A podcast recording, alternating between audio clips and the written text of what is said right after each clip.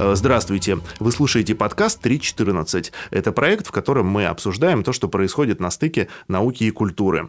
И в этом выпуске у нас в гостях Сергей Попов, ученый-астрофизик, профессор Российской Академии Наук. А, Сергей, здравствуйте. Здравствуйте.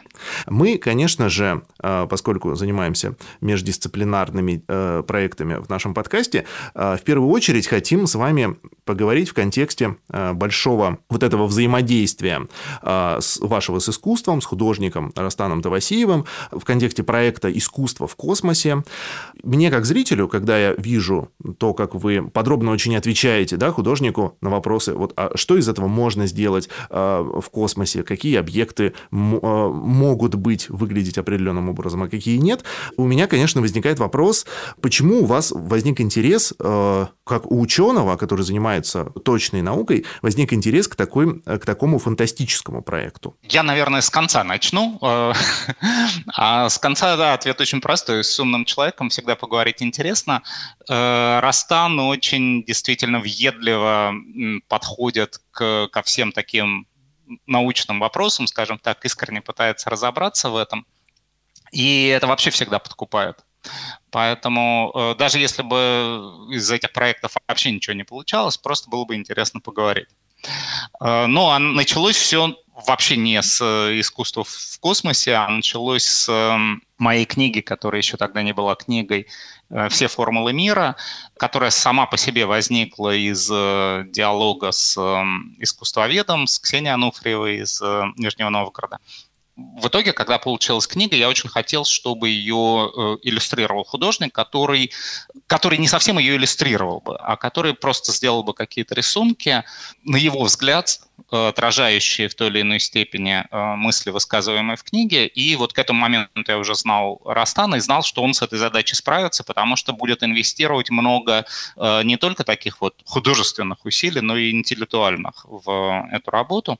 А, ну и, соответственно, вот действительно нам интересно делать какие-то э, проекты вместе. Там, Альманах, который выпускает Растан.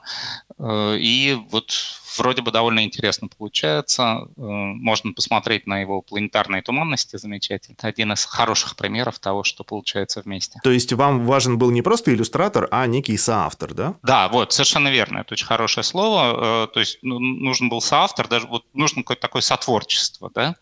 А, чтобы у книги в данном случае, ну а потом в, наоборот в проектах, э, которые Растан придумал, был действительно две стороны, над, которой, над каждой из которых работал бы там над одной художник, над другой ученый, но они очень интенсивно взаимодействовали друг с другом в процессе работы и как-то друг друга э, вот не контролировали, не направляли, а скорее стимулировали. Вы вообще э, много занимаетесь популяризацией науки, но вы же еще, насколько я знаю, были преподавателем физики.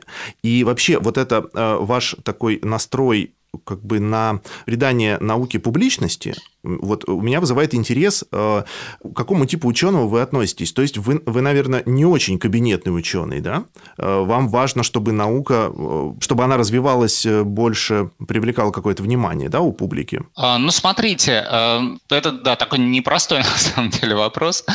По большей части, мне так кажется, ученые, которые занимаются популяризацией, занимаются этим в силу свойств характера, да, то есть они такие экстравертные, им интересно рассказывать интересно общаться. То есть не обязательно рассказывать, не обязательно это монолог, э, но действительно интересно как-то взаимодействовать с другими людьми.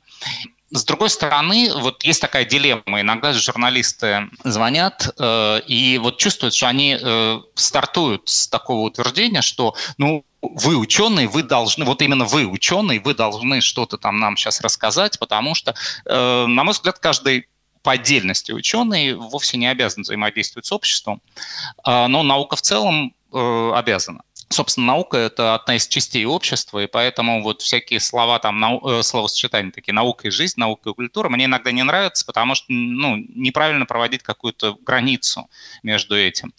А, но это примерно как сказать, я не знаю, литература и культура было бы странно так э, говорить. Наука и культура тоже немножко странно говорить. Э, наука органичная часть большой человеческой культуры. Поэтому, с одной стороны, наука действительно вот не должна обосабливаться как часть культуры, а должна взаимодействовать с другими. А с другой стороны, это полезно и для самой науки, и для общества, чтобы они достаточно тесно взаимодействовали. Это как бы хорошо, это признак здоровья в обществе.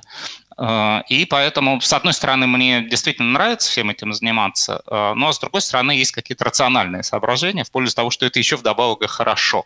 Знаете, как вот там, э, когда человек занимается каким-нибудь спортом, физкультурой, не, не, не из-под внутренней такой палки, для пользы здоровья, а еще и потому, что нравится. Тогда все получается хорошо. Так примерно и здесь. На самом деле, э, про популяризацию науки вот именно в контексте космоса э, я всегда э, вспоминаю такой мем про то, что ты действительно считаешь, что наука интересная, то есть тебе хочется заниматься многолетним сбором огромного количества данных, его упорядочиванием и анализом, или ты просто считаешь, что космос красивый. Шутка как бы в этом. И вот когда я вот общаюсь с астрономами, с астрофизиками, физиками, которые которые популяризацией занимаются именно на примере космоса, у меня возникает вопрос. А вот это то, что очень многие люди считают, что космос красивый, как бы уже заранее, да, расположены позитивно. Mm-hmm. Это упрощает популяризацию именно вот такой точной науки или как-то усложняет, э, потому что много стереотипов? Мне кажется, в целом упрощает, конечно. Вообще вот сейчас, ну там последние годы, э, астрофизика вполне себе играет роль такого лица науки. То есть наук много разных. И э, довольно трудно многим из них коммуницировать с обществом, потому что ну, без какого-то очень глубокого контекста очень трудно стартовать. Бывают огромные проблемы объяснить э, вот на таком уровне средств массовой информации, за что дали Нобелевскую премию по химии, например. Э, это реально сложно. Ну, то есть бывает и с физикой, и с физиологией такое, но с химией почти всегда. Э, вот, соответственно, химикам довольно тяжело в этом смысле коммуницировать. Ну, то есть они могут красивые опыты с всяким показывать, это здорово. Но рассказывать о современных исследованиях трудно.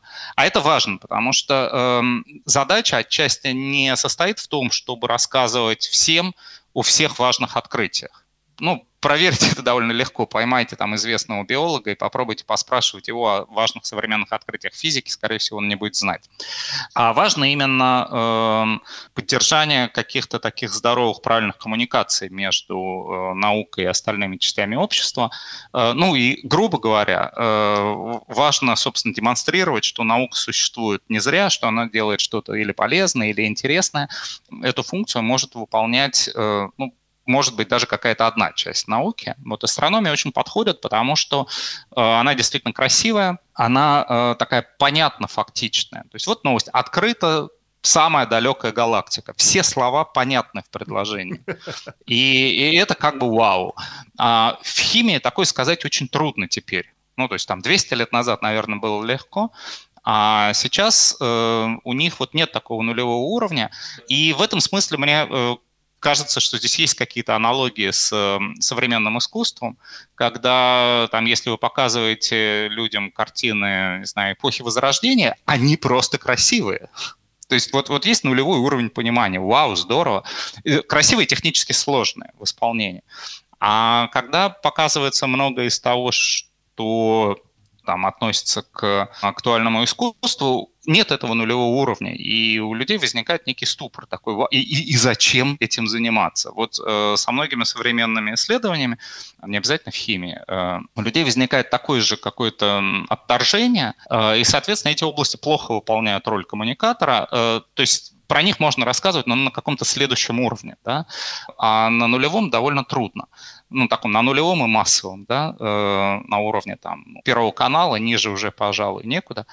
И в этом смысле астрономия, конечно, очень хороша. Потому что, ну, я не знаю, там вот э, нельзя, мне кажется, взять и сделать супермассовыми, так растиражировать замечательные лекции Дмитрия Гутова. Э, хотя он может рассказывать фантастически понятно, но все равно это как бы вот не совсем для супермассового слушателя, мне кажется. А, ну, правильно стартовав, там на следующем этапе можно уже слушать э, лекции про современное искусство от Дмитрия. Вы знаете, вот э, Хочу тогда спросить про математику. Э, вы часто, ну вот я видел в ваших цитатах, что вы придаете большое значение тому, чтобы человек разбирался в математике, потому что, ну да, просто чтобы лучше думал дальше. А вот сейчас мы говорим с вами про эстетику, а вы в своей вот практике популяризатора эстетику и вот математику, логику, да, вот эту формальную часть, каким-то образом вы их переплетаете, используете одно для другого? Наверное, нет или очень редко. Но это мой личный недостаток, я бы сказал. То есть это, безусловно, можно делать, и многие люди замечательно это делают, а, поскольку многие вполне себе понятные математические а, результаты выкладки, они действительно очень красивые. А, есть вот замечательный проект «Математические этюды», например, который Николай Андреев делает с авторами. И там можно найти массу примеров, или там можно какую-нибудь классику типа Гарднера вспомнить. Но у меня все-таки не математическое мышление в этом смысле, а, и для меня это не очень естественно. А, так вот их переплетать. То есть я, я хотел бы уметь это делать, но э, очень редко это использую.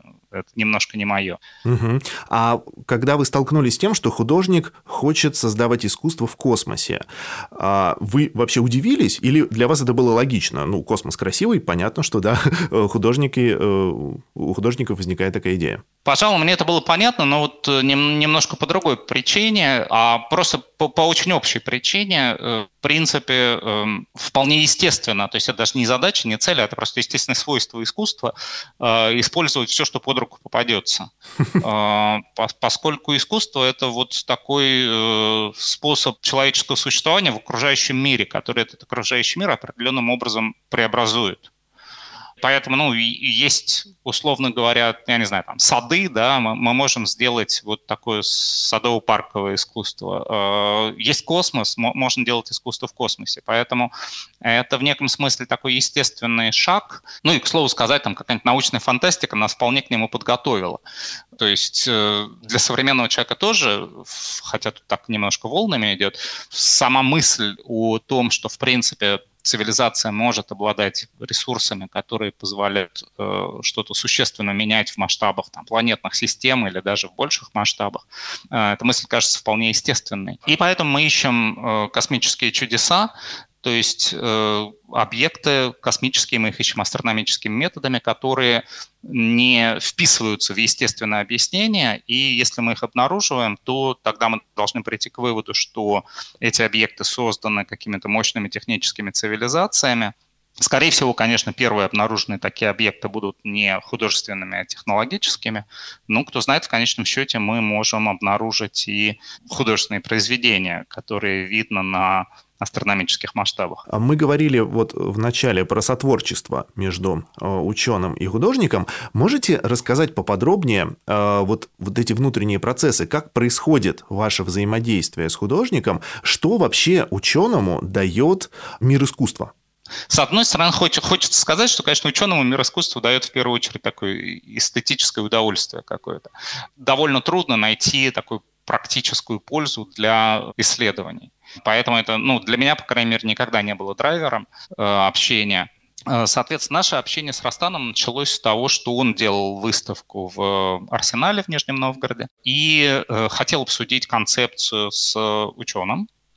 Мы с ним встретились, он мне рассказал, что он хочет, задал какие-то вопросы, э, задал вопросы, и я, я очень критически отнесся к его концепции. Меня очень подкупило, что он очень хорошо отнесся к этой критике. Э, и, и в итоге изменил существенно концепцию выставки, сделал замечательный проект в Нижнем Новгороде, на мой взгляд.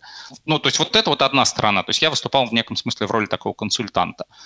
И э, мне кажется, это такая самая естественная, самая часто встречающаяся форма сотрудничества. Э, соответственно, вот когда я просил Растана проиллюстрировать книгу, то э, мне нужно было совсем другое. Мне нужно было, чтобы он так сказать, по мотивам написанного сделал рисунки. Повторюсь, именно не, не проиллюстрировал что-то, а вот сделал рисунки просто на основе прочитанного. Э, но опять-таки мы что-то с ним обсуждали, но здесь я боялся сильно на него влиять, потому что мне хотелось, чтобы это было максимально вот его собственное видение – Ну и в итоге, по-моему, тоже очень хорошо получилось. Э, ну а дальше вот э, разные проекты именно искусства в космосе, это проект с планетарными туманностями, где уже мы действительно очень много взаимодействовали в, в обе страны. Растану было интересно понять, с какими космическими объектами и как можно манипулировать, чтобы получать какие-то интересные художественные формы. Мы вот долго перебирали разные варианты, остановились на планетарных туманностях. Э, это не моя область исследований, поэтому мне нужно было много что читать по э, этой теме. Растан делал очень много набросков, он очень трудолюбивый, э, очень много набросков, соответственно, я там пытался разобраться, насколько это разумно выглядит, можно так делать, нельзя, получится, так не получится. То есть там было уже много взаимодействия, и поэтому вот конечный продукт, там можно сходить на выставку Растана, посмотреть, э, ну или, я надеюсь, выйдет все-таки большой а, альбом с иллюстрациями, который он сделал, хотя на выставках можно посмотреть трехмерные объекты, они очень красивые. Вот. В итоге, мне кажется, получилось довольно интересно интересно со всех точек зрения. Э, то есть я думаю, что даже там, моим коллегам было бы интересно прийти, хотя бы с критической точки зрения на это посмотреть. Сказать, ой, нет, это вот они зря, так не получится, потому что написать пару уравнений каких-нибудь. Э, возможно, публикация потом вышла бы. Ну, э, ну, кстати, в принципе, это не исключено. То есть мысль, как известно, она такая странная, ее все что угодно может триггернуть. Э, в том числе и какое-то такое желание разобраться э, уже на таком количественном уровне в том, что показалось э, некорректным в художественном произведении. Почему бы и нет? Вот на самом деле меня этот вопрос волнует. Вот если попробовать это трезво оценить, насколько искусство, точнее даже не само искусство, а вот это безграничное воображение художника, который, может быть, не совсем э, разбирается да, э, в тонкостях этой науки, но который вот хочет сделать вот именно вот так. И вот это взаимодействие с реальной наукой, насколько оно способно стать драйвером развития, подтянуть, может быть, за собой технологию, э, открыть какой-то горизонт, опять же, да, для публикации или для какой-то разработки. Как вы думаете? Ну, я думаю, что непосредственно, вот прямо в лоб, вряд ли. Вот здесь все-таки существенно, что мы существуем в обществе, да, и вот э, опосредованно все это, конечно же, работает. То есть мы э, понимаем, что, э, ну, коли такое можно помыслить, и оно там на уровне научной фантастики, скажем, стало привычным, про это можно думать. Был такой замечательный фантастический рассказ, э, Шекли, наверное, по крайней мере, это очень в его стиле. Э, там соревнуются две цивилизации, земная и неземная. Э, и вот команда изобретателей инженеров должны придумывать устройства, там все, все более и более хитрые. И в итоге победители стимулируют тем, что им говорят, что их соперники придумали, как сделать совершенно невозможное устройство. Я не помню, что там, что-нибудь типа машины времени. А, и они это делают, потому что, как оказалось, самый большой блок в голове был э, сознание того, что это просто невозможно. А когда их убедили в том, что это возможно, и соперники нашли способ, то они сами нашли способ, хотя соперники ничего не сделали, это был просто такой психологический трюк.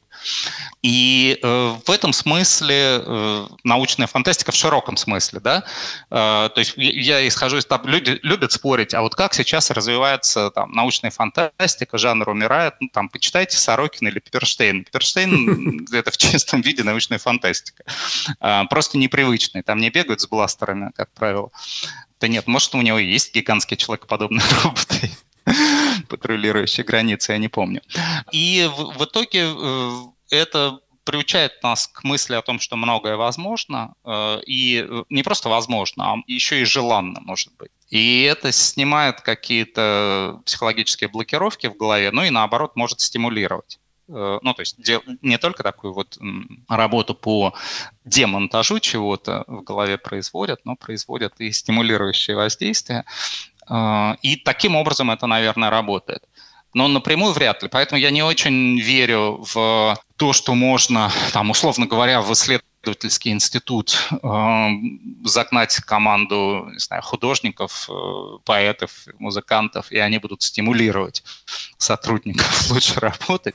Мне кажется, так в лоб это не получится. А, но само существование такого даже не направление, знаю, подхода в искусстве, оно в целом э, действует стимулирующе. Ну да, потому что вот эта ситуация, да, вот, которую вы описали про встречу художников э, в лоб э, с научными сотрудниками, она тоже, да, не всегда работает, но когда работает, у нас есть вообще хорошие такие кейсы в области а, art and science. То есть какие-то проекты у них получаются. Но про это действительно нельзя сказать, что это однозначное развитие вот именно science, да, как такового. Да, то есть, скорее всего, это развитие арт. Э, то есть так работает совершенно точно.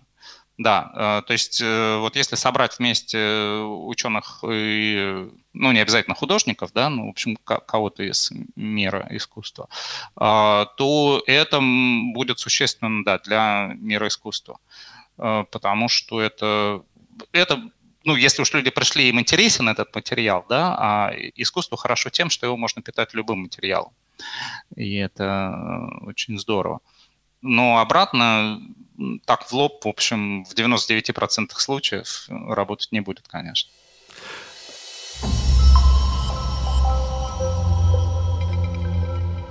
Мне очень хочется, Сергей Борисович, спросить у вас, а, расскажите вкратце, в чем заключается ваша область исследования. Вообще, а, я знаю, как ученые не любят такой вопрос, но вы же популяризатор, у вас наверняка есть ответ на такой вопрос для широкой аудитории, неподготовленной. Я в основном занимаюсь нейтронными звездами. Э, нейтронные звезды – это то, что остается от массивной звезды после того, как она в конце своей жизни взорвалась. И нейтронные звезды, э, возможно, это самые интересные объекты неживой природы. Они такие самые экстремальные. И э, с ними связано много разных вопросов. То есть есть очень разные подходы к их исследованиям. И э, периодически мне присылают на рецензию статью какую-нибудь, э, я отказываюсь, потому что говорю, что это не моя специальность, а, значит, редактор удивленно говорит, как же, она же про нейтронные звезды. Ну вот там так много всего, что э, можно легко попасть не в свою специальность. Я занимаюсь их, э, их нейтронных звезд астрофизическими проявлениями и эволюцией. Э, то есть мне интересно понять, эм, как они дошли до жизни такой, и почему мы видим именно такие объекты. Соответственно, то есть я нахожусь немножко между те, чистыми теоретиками, которые там, придумывают новые уравнения, и э, наблюдателями. То есть я использую уже придуманные уравнения для того, чтобы объяснить э, существующие наблюдения. И все это касается этих э, удивительных, замечательных нейтронных звезд. Нейтронные звезды, кстати, вполне себе в искусстве отражены. Э, там самая известная обложка Joy Division — это как раз сигналы радиопульсара нейтронной звезды. А, получается, что вот один из популяризаторских лозунгов, вот с которым я встречался, а, рассказываем обо всем, что состоит из атомов, вот он как бы претендует на универсальность, получается, что к вашей э, специализации он не относится. Да, и, в общем, не только в астрофизике. Постоянно рассказывается о чем-нибудь, что из атомов не состоит. Э, просто лозунг староват. То есть э, тогда, когда его придумали, гипотеза темного вещества не была еще такой стандартной. Э, в общем, много чего не было. И вот недавно просто была такая забавная статья, там один из авторов прямо очень известный теоретик, и, и статья как бы про черные дыры и внеземные цивилизации. Что черные дыры... Для меня это очень интересно, потому что мне кажется, что это такой пример того, что все-таки наука бежит впереди научной фантастики, э, хотя во всяких там моих телеграм-каналах и YouTube-каналах люди приводили какие-то примеры из научной фантастики, сказав, что это придумывали уже. А, но идея состоит в том, что э, черные дыры — это такое идеальное, идеальное, не знаю, ну не устройство, да, идеальный объект для хранения информации — для квантовых компьютеров. И, соответственно, идея авторов статьи в том, что продвинутые цивилизации обязательно должны использовать черные дыры для мощных квантовых компьютеров. Это можно, э, они объясняют, как э, увидеть с больших расстояний. Но вот отдельная так, линия рассуждений, которая мне нравится, при этом сама цивилизация может состоять, то есть представители цивилизации могут состоять не из нам привычных атомов, а из совсем другого вещества. А черные дыры у них будут те же самые, что и у нас. Так что вполне себе можно заниматься тем, что не состоит из атомов, а состоит из какой-то совсем другой сущности. Ну вот то, что вы сейчас рассказали, не знаю, мне кажется, вполне себе на уровне фантастических проектов об искусстве в космосе, а может даже превышает, потому что мы все равно, даже когда говорим об искусстве Art and Science, мы исходим э, не просто из углеродной формы жизни, а мы исходим вообще из очень конкретной э, человеческой формы жизни, которая способна воспринимать объекты искусства в очень ограниченном спектре. А реальная наука в этом смысле открывает гораздо большие горизонты. Да, это правда. Но при этом иногда трудно увязать одно с другим, поскольку все-таки искусство, по, по крайней мере, так кажется, мы его хотим воспринимать э, не только мозгом, скажем так, то есть не только с такой рациональной э, точки зрения, но и с э, более эмоциональной, и поэтому придумывать что-то совсем альтернативное, что одновременно трогало бы наши эмоции, очень трудно, не знаю вообще, возможно. Ну да, потому что э, непонятно, каким образом да, сочувствовать э, существам, которые не просто вообще даже не соотносятся с человеческим видом, а еще и непонятно из чего состоят. Это такой большой вопрос какой-то, может быть, космической этики будущего, да? А, Сергей Борисович, вот расскажите еще про а, проект, в котором вы участвуете, а, журнал сравнительного литературоведения, который называется «Why nicht?». Первый вопрос, конечно, почему такое название, да, и э, что это за журнал? Есть такой журнал, э, он в Вене издается уже больше 10 лет. Эм, он два раза в год выходит и публикует э, в основном стихотворение, короткую прозу э, на разных языках. То есть его создатель Ирина Брантнер, она занимается сравнительным литературоведением. Э, ну и сама четыре языка знает, ну, три уж точно на уровне носителя – Соответственно, это просто литературный журнал, э, который никакого специального отношения к э, наукам естественным не имел. Э, название, ну, вот оно сочетает там английский и немецкий, это два основных языка журнала, но переводы публикуются из французского, из русского, из итальянского иногда языка. И э, следующий номер они решили, то есть каждый номер тематический немножко, то есть дается какое-то направление, оно не жесткое, но такое рекомендательное. И следующий номер будет называться Metaphysical Time, метод в скобочках. И эм, одна из идей номера – это пригласить к участию ученых, которые пишут стихи или короткую прозу ну, на, на, на всех перечисленных языках. Соответственно, если присылать туда на русском и э, материал возьмут в публикацию, то его будут переводить на английский или немецкий, или на оба языка сразу, в зависимости от обстоятельств. Вот. И это тоже такой интересный, на мой взгляд, пример, поскольку часто сотрудничество науки и искусства, какое-то совместное существование обсуждают именно в контексте вот science-арта э, или каких-то там научных консультаций. У- удивительный факт, ученые тоже люди, они тоже могут писать стихи или рассказы. И довольно интересно э, на это посмотреть. Э, есть много интересных э, авторов, которые являются очень сильными учеными, вот прям Нобелевского уровня. Э, там, например, Михаил Кацнельсон, э, который э, пишет стихи, и вот я надеюсь, что в следующем номере они будут. И меня пригласили как соредактора, то есть у каждого номера есть соредактор. Э, ну, естественным было в, э, в номер, где э, речь может так или иначе пойти о науке, позвать э, ученого в соредакторы. Вот мне очень интересно, что из этого получится. До до середины апреля туда можно присылать материалы, и где-то там в мае, в июне, наверное, выйдет номер, посмотрим, что из этого выйдет. Да, кроме стихов и коротких рассказов, там есть еще и рисунки, э, то есть можно пробовать присылать графику какую-то интересную в первую очередь. Ну вот могу сказать, что в Новосибирском академгородке это довольно э, распространенное явление, э, что ученые занимаются не только наукой, а еще э, часто себя в таком творчестве реализуют именно э, в литературном гораздо чаще, чем в каком бы то ни было еще.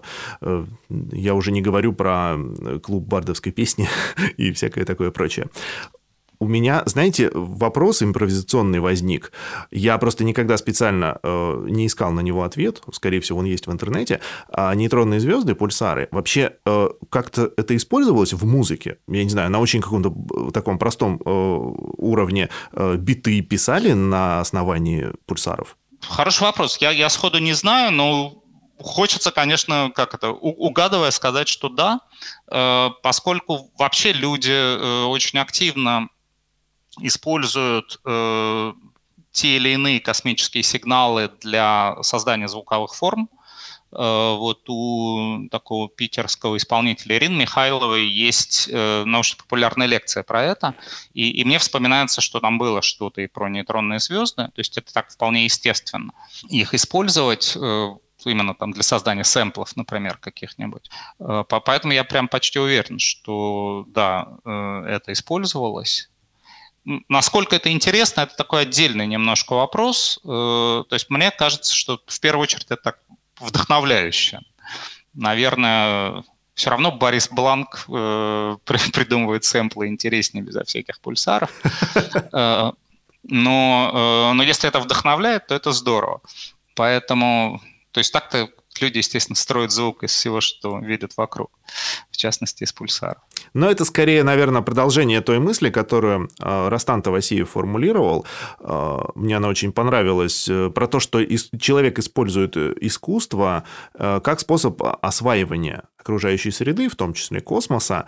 Мне кажется, что, я не знаю, относитесь ли вы, ну, как бы, соглашаетесь ли вы с этой мыслью и воспринимаете ли вы науку тоже как это, но вот скорее некая мыслительная деятельность, как восприятие окружающего мира, а потом возвращение ему его в виде образа, а, что, собственно, и лежит в основе да, искусства, это явно такой интересный человеческий механизм. Да, безусловно. То есть он работает на всех уровнях, и важно, ну, как бы, я бы сказал, я не знаю, нормально, хорошо, если он так и работает. То есть, э, ну, представьте, что там а, вы можете писать стихи или рисовать э, любимого человека, э, и это именно способ взаимодействия. Это принципиально отличается от, я не знаю, подчинения или покорения.